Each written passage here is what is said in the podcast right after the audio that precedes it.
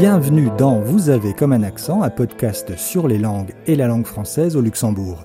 Je suis Terence Jarose et aujourd'hui j'ai le grand plaisir de recevoir pour ce sixième épisode Elmira Nadjafi, responsable de la librairie Alinéa à Luxembourgville. Bonjour Elmira. Bonjour. Et bienvenue dans Vous avez comme un accent.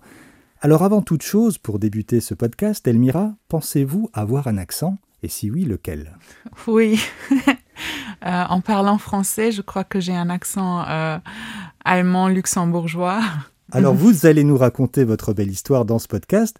Effectivement, vous avez une relation particulière avec les langues, d'abord avec votre langue maternelle qui est le farsi ou le persan, on va en parler, mais également avec l'allemand. Alors il y a aussi votre relation particulière avec la langue française, que vous avez si souvent tenté d'éviter, mais qui vous a toujours rattrapé, que ce soit ici au Luxembourg ou à Téhéran en Iran. Elmira, esquissons d'abord votre portrait linguistique en quelques questions? Alors vous êtes née où, Elmira? En Iran? Oui, je suis née à Téhéran. Et avant d'arriver donc et de vivre à Luxembourg, vous quittez l'Iran, j'imagine avec vos parents, dans les années 80, je crois. Et votre premier pays d'accueil à ce moment-là, pour quelques années, c'est l'Allemagne. Oui, oui. On est, euh, on est arrivé en Allemagne, j'avais deux, deux, ans et demi à peu près, euh, à Ludwigshafen, mhm. qui est une ville très industrielle et connue pour euh, BASF, qui ont leur, leur factory, leur, leur usine. Leur usine oui. oui. Alors comment ça s'est passé pour l'enfant que vous étiez, -hmm. la transition entre le persan, le farsi, pour être exact, et la langue allemande? Honnêtement, je me rappelle plus. Vous étiez petite. Hein. J'étais très très petite, euh, mais euh, je crois pas qu'il y avait des problèmes. Je savais qu'à la maison on parle farsi et dès que je quitte la maison, on est dans le mode allemand. Et euh, oui, c'était. Je ne crois pas que j'avais des problèmes pour ça. Donc aujourd'hui, vous considérez avoir deux langues maternelles, le oui. farsi et l'allemand? Oui, oui, oui, oui. À la maison, vous parliez quelle langue? Vous parlez toujours quelle langue avec, par exemple, vos parents ou vos oui. frères et sœurs, si vous en avez? C'est farsi, oui. J'ai un frère et une sœur et on parle farsi, mais c'est un... C'est pas le farsi euh, comme à Téhéran, par exemple, avec euh, mes cousines et cousins et leurs parents, parce que... Euh, notre vocabulaire en farsi, il est pas très. Euh, on n'a pas beaucoup de vocabulaire. On, nous, on, on, on l'a pas, en tout cas. Euh, et on prend toujours des mots euh, allemands dans la phrase si on ne le sait pas en farsi. Vous faites une sorte de mélange parfois Oui, c'est un mélange. Vous parlez farsi que entre vous, finalement Oui, oui. La plupart du temps. Oui, oui. Alors, après l'Allemagne, quelques années plus tard, vous vous installez à Luxembourg. Alors, c'est quoi votre première langue de contact ici, au Grand-Duché? Oui, c'est le luxembourgeois. Mmh. Pour moi, c'était super bizarre, ça. Je me rappelle très, très bien. J'étais en première année euh, primaire euh, au Bel Air et euh, j'ai rien compris. C'était difficile et moi, j'ai continué à parler allemand avec, avec mes camarades en classe. Et même si vous aviez de, de, de très bonnes bases en allemand, vous, c'était compliqué avec le luxembourgeois au tout début? Oui, oui, ça me semblait comme un, un, un, truc très bizarre, un accent où je me suis toujours dit qu'est-ce qu'il dit C'est l'allemand, mais c'est un allemand bizarre qui parle. Et j'étais, j'avais six ans, hein, je savais pas que c'est une langue pour euh, pour soi. Mais après, je crois un an, un an et demi, ça allait mieux. Et j'ai commencé à comprendre le luxembourgeois et parler le luxembourgeois. Très rapidement, oui. à l'école et grâce à l'école. Alors Elmira, on l'a dit, vous êtes d'origine iranienne et par le fait vous maîtrisez le persan et plus précisément donc le farsi, langue qu'on utilise en Iran. Et pour le détail, le farsi se distingue du parsi, du dari, de l'azara ou du tadjik, d'autres variantes du persan. Alors qu'est-ce que vous pouvez nous dire rapidement sur le persan, le farsi? Um, Pour moi, je trouve que le farsi est une langue euh, très poétique ils, euh, ils ont des expressions quand si on les euh, si on les traduit c'est une expression très bizarre euh, un peu euh, cannibaliste parfois euh, qu'est-ce que vous voulez dire par là? Par exemple si on, on aime quelqu'un beaucoup mm -hmm. si on a des sentiments super euh, évalués pour une personne même pour pour ses enfants ou une autre personne c'est peu importe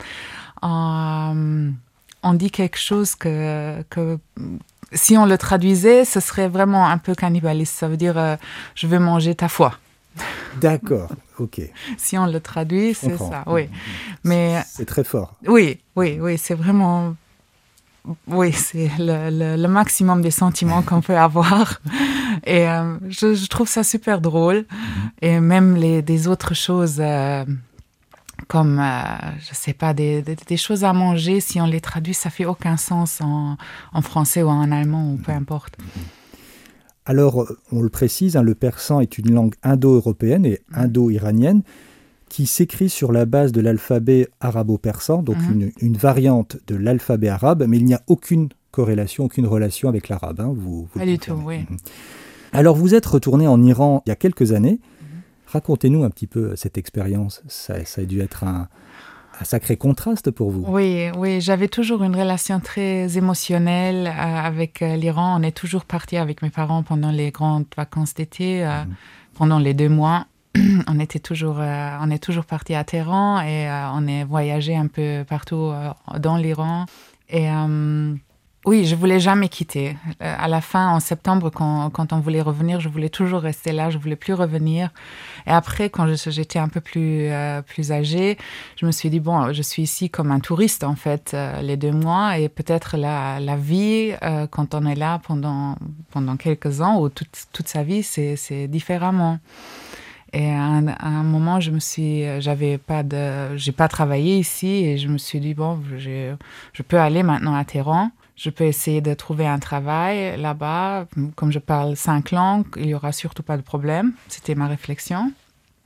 Et euh, oui, je suis allée en 2014 et euh, je suis arrivée en septembre ou fin, euh, fin août et j'ai fait une demande à l'école de l'ambassade allemande pour aucune position. J'ai juste fait une demande spontanée et ils m'ont appelé le jour même et j'avais mon interview le lendemain et j'ai commencé le jour d'après. Ça s'est passé travailler. très très vite. Oui, oui, oui, oui. Donc, vous avez euh, travaillé pour euh, l'école de l'ambassade allemande. oui. Alors racontez-moi un petit peu, parce que je crois qu'il y a un petit lien avec le français. Là, je crois qu'il y a une école française pas Oui, loin hein, de oui, l'ambassade allemande en- à Téhéran. Oui, l'école euh, de l'ambassade allemande, elle est euh, sur, le, sur le terrain des British, Mhm. euh, qui ne sont plus là Mhm. euh, depuis 2006, je crois.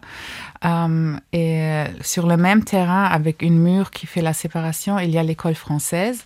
Comme ça, on était toujours libre. À l'école, il fallait pas se voiler. On était les enfants et tout. On était vraiment comme ici en Europe. Et oui, nos vois- voisins, c'était l'école française. Et euh, on, a, on a fait des jeux de euh, basketball ou de football entre les deux écoles où ils avaient la discothèque et euh, nos, élèves, ils sont allés chez eux ou vice-versa. Et euh, bon, parfois, le directeur de notre école, il a invité le directeur des Français et euh, il était toujours très fier que moi, je pouvais parler français. euh, et il m'a toujours envoyé à la porte euh, quand il est arrivé pour l'accompagner jusque dans, son bureau et tout.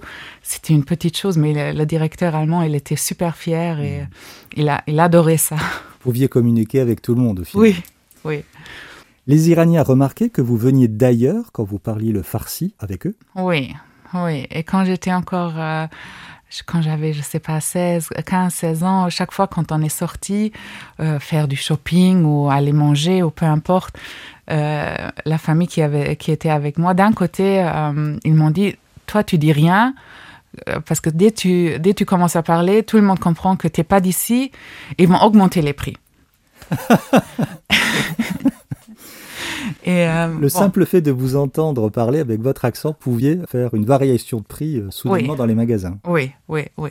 Comme ça, j'ai jamais rien dit. Quand je voulais quelque chose, j'ai fait euh, signer à ma cousine ou à ma tante, regarde, moi je veux ça, et j'ai rien dit. De l'autre côté, euh, mes cousines, elles étaient super fières d'avoir une cousine qui n'habite pas à Téhéran, qui est de l'Europe, qui est super excitant dans le temps.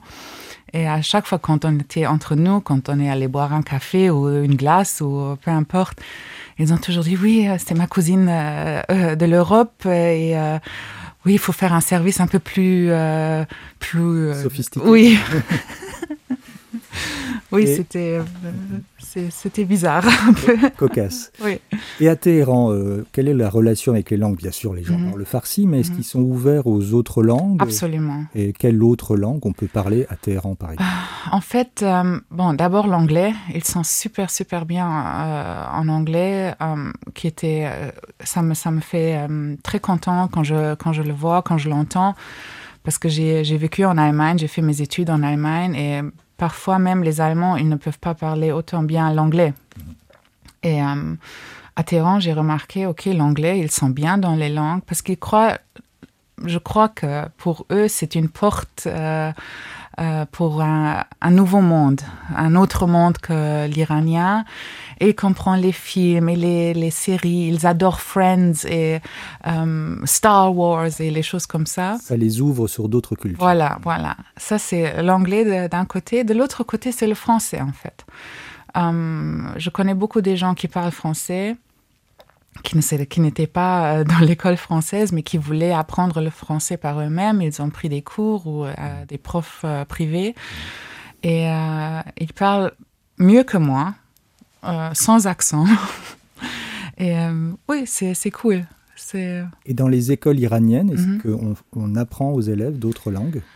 Euh, je crois que ils apprennent un peu l'anglais, mais c'est vraiment umbrella et pineapple et c'est pas vraiment. basiques Oui, c'est pas vraiment pour même pas. Ça suffit même pas pour avoir une conversation. Si on a- si on veut vraiment apprendre à parler l'anglais, il faut avoir des cours privés ou aller dans une euh, école de langue. Alors Elmira, vous avez des enfants en bas âge. Quelle langue leur parlez-vous déjà? C'est le farsi, bien sûr. Le farsi? Oui. Mhm. Et Oui. ça, c'est, ce sera comme ça? Ça serait comme ça, oui. Je me suis dit c'est la langue maternelle. Moi, je suis leur mère, Mhm. alors je parle farsi avec eux. Alors vous êtes persanophone, mais vous maîtrisez également le luxembourgeois, l'allemand, l'anglais, j'imagine? Oui. D'autres langues? Le français. Et le français, on y arrive, et c'est bien sûr l'objet de votre présence ici. Alors vous dites que le français a toujours été une petite barrière pour vous, et vous ajoutez que vous avez presque toujours réussi à vous enfuir du français. La langue française et vous, c'est quoi? C'est attrape-moi si tu peux? C'est un, un love-hate relationship. bon, moi j'adore la langue française. Je trouve que c'est une langue super, super sexy, amoureuse, euh, très sentimentale. euh, mais euh, oui, j'ai jamais réussi à, à parler comme, comme je voulais, comme je parle l'allemand. Je parle allemand sans accent. Euh, Si, on- si je, je suis au téléphone, personne ne voit que je suis pas allemande. Euh, mais le français, c'était pas comme ça, malheureusement. Alors parlons-en un petit peu. Vous avez commencé à apprendre le français où et quand? Quand vous êtes arrivé au Luxembourg? Oui, à l'école. À l'école. Mm. Quel souvenir vous en avez du, du premier contact? C'était un livre qui s'appelait Allô Martine, je crois. Ah, les fameux livres de Martine. Euh, oui, c'était en, en deuxième année primaire et c'était. Je, je savais pas, ce- je, je, je- je savais pas ce que je suis en train de lire parce qu'il y a les s qu'on ne prononce pas qui étaient à la fin d'un mot ou euh, c'était super difficile pour moi. Et comme j'avais vraiment comme base euh, l'allemand, euh, c'était encore plus difficile pour moi pour comprendre et même pour euh, pour parler. Euh, et ça a continué jusqu'à la fin, quand j'ai fait mon bac. Ça n'a jamais changé. Quels sont encore les problèmes que vous avez peut-être avec le français au niveau de l'écrit, Mhm. l'oral, peut-être la prononciation de certains mots? L'oral, c'est toujours, euh, c'est toujours une, une, une challenge pour moi. Euh, Vous vous en sortez bien pourtant. oui, oui, mais euh, je suis un peu coincée quand même. C'est pas. Ce manque de confiance? Oui, oui, ça, d'abord parce que j'ai pas le vocabulaire que j'aimerais bien avoir. Euh, de l'autre côté, je fais rien pour améliorer mon vocabulaire, euh, honnêtement. J'essaie toujours d'éviter de parler français, toujours, encore. ouais. C'est presque un évitement, Oui, alors qu'il n'y a pas véritablement de raison quand Non. on vous entend. non. Alors qu'est-ce que représente pour vous la langue française aujourd'hui, ici au Luxembourg, dans votre vie de tous les jours? Est-ce que Mhm. c'est une langue d'adoption, une langue de travail, une langue de cœur? Bon, c'est une langue qui est présente partout d'abord, euh, surtout au Luxembourg. Euh, oui, au travail, j'ai euh, trois francophones avec lesquels je travaille, mes employés. Bon, je me débrouille. Ça, c'est, il n'y a pas de problème. Je le fais, je parle avec eux et je parle beaucoup avec eux. Euh, mais c'est pas comme, comme j'aimerais que, que ça soit pour moi. Je suis plus fluent, fluide en, allemand. J'ai une, aussi une autre employée qui est autrichienne, mhm. avec laquelle on a des super discussions et ça me manque un peu euh, avec mes, mes employés francophones. De l'autre côté, euh, au Luxembourg, c'est super présent. C'est pour moi, c'est la première langue au Luxembourg. De manière générale, quelles pourraient être vos observations ou remarques à propos de la langue française aujourd'hui, ici au Luxembourg, comme communauté linguistique où mhm. Vous êtes là depuis un certain temps, mhm. vous êtes installé depuis toute petite? Est-ce que vous avez vu des évolutions dans ce sens? Oui, ça devient de plus en plus présent, de plus en plus grand. Et il y a la communauté française qui, euh, qui, est, qui est là partout un peu. Euh, communauté francophone. Oui, communauté francophone, pas française. Euh, bon, je le remarque surtout à la librairie. Votre clientèle est plutôt francophone? Bon, j'ai beaucoup, beaucoup, beaucoup de clients luxembourgeois, mais qui préfèrent lire en français. Mhm. La vente des livres français ou francophones ou en langue française, en, langue française elle est, on, on, vend plus de livres en français qu'en allemand, par exemple. l'enchaînement est tout trouvé puisque vous êtes la responsable de la librairie Alinéa depuis deux ans maintenant. Mhm. Cette librairie, on le rappelle, est située rue Beaumont à Luxembourgville et existe depuis 1995. Mhm. Alors qu'est-ce qui vous a amené dans le monde ou le domaine du livre La passion ou le hasard? Euh, En général, avant que j'ai connu Alinéa, j'étais toujours passionnée des livres, j'ai toujours lu.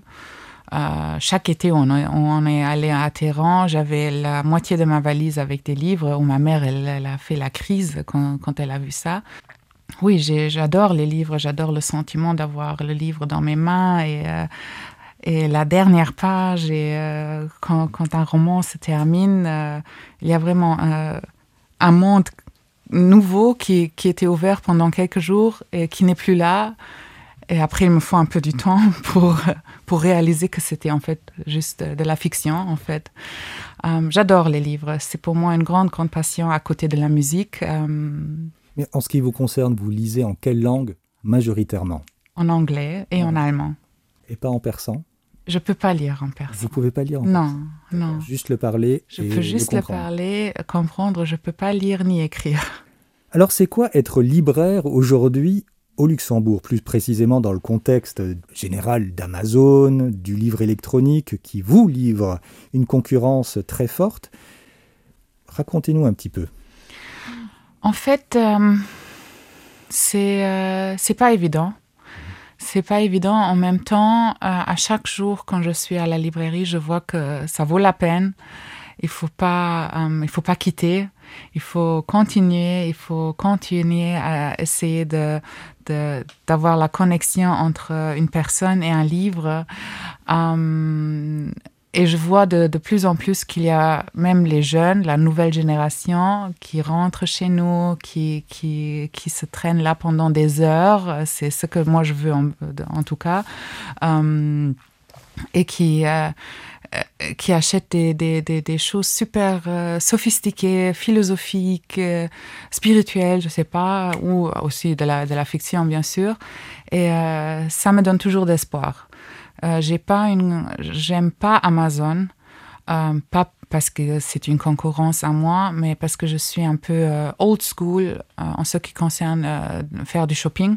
Moi, j'aime entrer dans un magasin, j'aime l'accueil, j'aime le si, si j'ai besoin de quelque chose, qu'il y a quelqu'un qui m'aide, euh, un, un, conseil, un renseignement, et c'est quelque chose qui me manque en ligne. Euh, j'essaie toujours d'éviter de faire des achats en ligne si je peux. Et euh, pour le livre, c'est c'est encore plus grave, je trouve, parce que si on, si on cherche quelque chose et on ne sait pas vraiment qu'est-ce qu'on cherche, euh, je veux un livre pour me mettre à la plage, pour lire, c'est pas Amazon qui va vous donner un conseil, euh, c'est vraiment le libraire euh, où vous allez dire oui, j'aime lire ça et ça et je veux autre chose maintenant, qui peut vous donner un conseil. Oui, et on a toujours besoin de déambuler ou même, comme vous le disiez, de traîner hein, dans mhm. les librairies, les bibliothèques, c'est sans doute de cette manière. Qu'on fait les plus belles rencontres avec des ouvrages. tout cas, c'est mon cas aussi. Et c'est souvent le hasard qui fait bien les choses dans le domaine de la littérature. Donc oui, on a besoin des librairies. Alors dans votre librairie, dans quelle langue vendez-vous le plus de livres? En français. Est-ce que vous pouvez évaluer une proportion peut-être avec les différentes langues en lien avec vos ventes? Ah, C'est euh, peut-être... Euh, je ne peux pas dire que c'est la moitié en français qu'on vend, parce que pour l'instant, on, est, euh, on vend beaucoup, beaucoup en, anglais. Mhm. On est vraiment en train d'améliorer les chiffres, le chiffre d'affaires en anglais à cause des expats qui sont ici, à cause aussi des jeunes qui aiment plutôt aussi lire en, en langue originale, en anglais. Et je ne sais pas, différentes autres, autres raisons, mais euh, c'est vraiment la langue, d'abord la langue française, ensuite l'anglais ensuite l'allemand. On vend aussi beaucoup en luxembourgeois, mais ce n'est pas la même proportion, on ne peut pas comparer. Donc l'anglais, comme vous dites, est devant l'allemand. Oui. Mhm. C'est aussi un, bon outil de mesure hein, pour savoir comment les, langues évoluent euh, dans le pays, ou en tout cas à Luxembourgville. Est-ce que vous vendez des livres en langue persane Ou alors des traductions de livres qui sont à la base écrits en persan? On a, euh, on a des traductions des classiques euh, en, persan comme Hafez, le poète, et Ferd aussi, les choses comme ça. Mais euh, c'est pas vraiment. C'est pas le marché en fait. C'est pas une demande. Non, non, non, non. Alors, un des personnages de littérature perse le plus connu est sans doute Sherazade, mhm. dans Les Mille et Une Nuits, un personnage féminin donc et qui reste l'une des conteuses de fiction les plus célèbres en inventant des histoires et des contes qu'elle raconte chaque nuit hein, au vizir Shahriar. quelle place prend ce livre dans la littérature et la culture iranienne? Est-ce que c'est quelque chose qui est très présent? Non, pas du tout en fait. Mhm. Euh, il y a d'autres euh, d'autres écrivains, d'autres ouvrages qui sont beaucoup beaucoup plus connus. Je crois. Oui. Vous pouvez nous en parler quelques exemples? Euh, En Iran, on a des grands écrivains en Iran, euh, des grands poètes. C'est très poétique. Euh, les, les, Iraniens, le farsi. On a, euh, par exemple, il y a une poète qui est morte, ça fait longtemps déjà, qui s'appelle Furur Farrokhzad.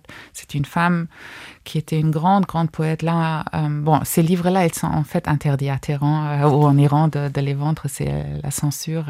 on peut pas les vendre, mais euh, tous les ouvrages des grands poètes, c'est toujours très, très, très euh, demandé. Et on a aussi une, c'est aussi une relation entre la culture iranienne et les, et les œuvres poétiques euh, de Hafez, par exemple. En, décembre, on, fait, on a une, petite fête, c'est à, peu près vers Noël, où on fait la, la nuit la plus longue de l'année. Et euh, là, on mange, euh, on mange de, de la grenade et euh, on est ensemble. Et là, on, on prend l'œuvre de Hafez et quelqu'un, il lit de, de, de, son, de son livre et c'est comme une petite prédiction de l'année prochaine qu'on fait avec ce, avec ce qu'il a dit là-dedans. C'est une super jolie tradition qu'on fait. Et pour revenir à l'ouvrage Les Mille et Une Nuits, on, vous le demande souvent, la librairie? Um, oui, en fait, euh, parce qu'on a des éditions très très spéciales des Mille et Une Nuits. Oui, alors j'ai regardé sur votre site internet et effectivement il y en a, et j'en ai trouvé un exemplaire parmi de nombreux autres au prix, mesdames, messieurs, de 264,55 euros. Alors évidemment, c'est un livre de collection, mais parlez-nous-en. Oui, c'est, si je ne me trompe pas, c'est un Citadel Masno. C'est ça, oui. Euh, il, est, il, est, grand d'abord. C'est un beau livre. C'est pas un livre qu'on se met sur le canapé et on le lit. C'est plutôt un, vraiment un collector's euh, item euh, pour faire la collection parce que les, les Citadel Masno, d'abord, nous, on est les seuls au Luxembourg qui les ont. Et ensuite, euh, ce sont des éditions très limitées. Mhm. Euh, et ils sont toujours, ils sont presque toujours épuisés. Et euh, c'est pour ça le prix. Et on, l'a bien vendu pendant Noël. Donc il y a une, demande. Ah oui, absolument. Absolument. Pour finir ce podcast, je propose toujours à mes invités un petit questionnaire en lien avec la langue française, mais aussi avec leur langue maternelle, qui est ici le farci. Alors vous êtes prête, Elmira? Oui, je crois. Quel mot ou expression en français vous préférez? Euh, En français, je préfère euh, l'expression magnifique, en fait. Je trouve que c'est, c'est le plus de sentiments qu'on peut avoir pour quelque chose. C'est magnifique. Et en le disant, ça fait, ça fait c'est joli. J'adore cette, ce mot. Quel est le mot en français que vous aimez le moins?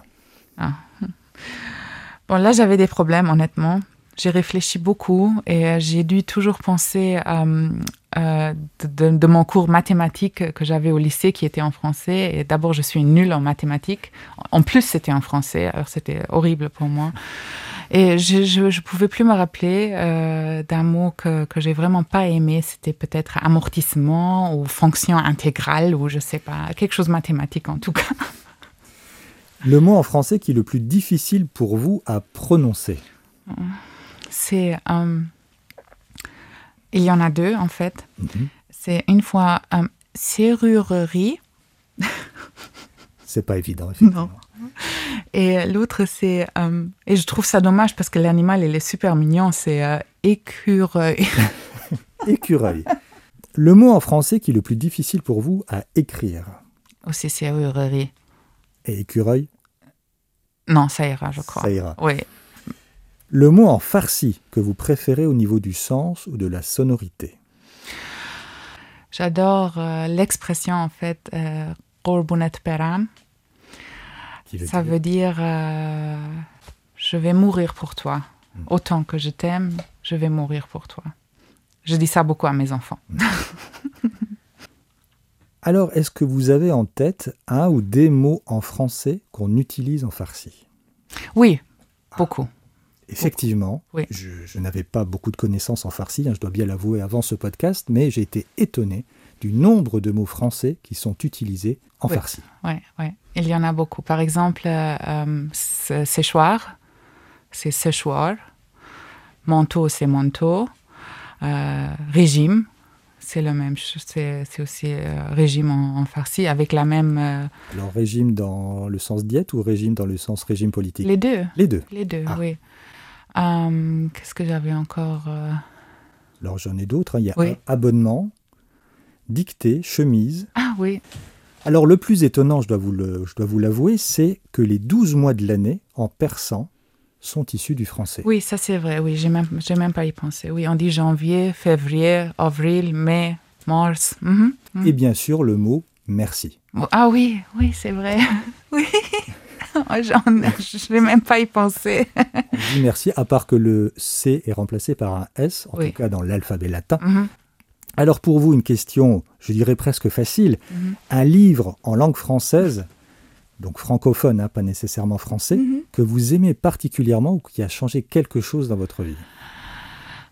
En fait, euh, Même si vous n'avez pas lu ou vous ne lisez non, pas non, trop non, en je français. lu. Je l'ai lu, je l'ai lu au, au lycée. Euh, C'était euh, bon, l'auteur il est pas français, mais on l'a lu en classe français. C'était l'alchimiste de Paulo Coelho. Mhm. Auteur brésilien. Oui, qui écrit en portugais original. Et oui, j'ai adoré ce livre. Mhm. J'ai beaucoup, beaucoup aimé euh, la part de, de spiritualité qu'il a et aussi l'histoire qu'il raconte un peu. Et euh, oui, j'ai trouvé que ça a changé une petite chose euh, en moi, euh, les regards des, des choses, la façon de vivre peut-être un peu. Ça, c'est un livre. L'autre livre, c'est en fait Le Petit Prince Oui. Que j'ai lu euh, quand j'étais encore, euh, je sais pas, 10 ou 11 ans. J'ai- je l'ai lu. En oui, en français, je l'ai pas compris. Bon, j'ai compris ce que je suis en train de lire, bien sûr, mais j'ai pas vu le message derrière toute, euh, toute l'histoire, oui. Et après, je l'ai euh, encore une fois lu quand j'avais, euh, je crois, 19 ans ou 20 ans. Et là, j'ai mes yeux, ils étaient ouverts. J'ai remarqué, en fait, le message, la philosophie. Et euh, j'adore ce livre. Et euh, je l'ai en farci à la maison, en CD pour les enfants quand ils sont plus âgés. J'avais aussi en cassette le, le Petit Prince en farci. Et euh, la dernière fois où j'étais à Téhéran, j'ai amené pour mes employés francophones la Mhm. version perse euh, du livre euh, comme souvenir. Je l'ai déjà indiqué dans, dans ce podcast, mais c'est vrai que Le Petit Prince de Saint-Exupéry est un, un des ouvrages qui est le plus traduit au monde. Et il y a bien sûr, je le rappelle, Mhm. une traduction en luxembourgeois. Oui. Alors, dernière question. Invisibilité, télépathie, ubiquité ou polyglottisme total Si c'était des super pouvoirs, lequel choisiriez-vous et pourquoi? Est-ce que je peux choisir deux? Bien sûr, c'est autorisé. vous avez comme un accent, absolument. en fait, bien sûr, la télépathie. Oui. parce que bon, depuis le, le, Covid, je pouvais plus aller en Iran. Ça fait presque deux ans que j'y étais plus. Et aussi des autres pays, j'aime beaucoup voyager. Et de l'autre côté, c'est le polyglottisme. Global. oui, poly, polyglobal, oui. Euh, Parler toutes les langues oui, et les comprendre. Absolument. C'est un rêve, en fait. J'ai toujours dit euh, euh, à ma patronne en terrain, j'ai toujours dit à elle, j'aimerais parler toutes les langues pour que, peu importe où j'y vais voyager, je peux parler leur langue.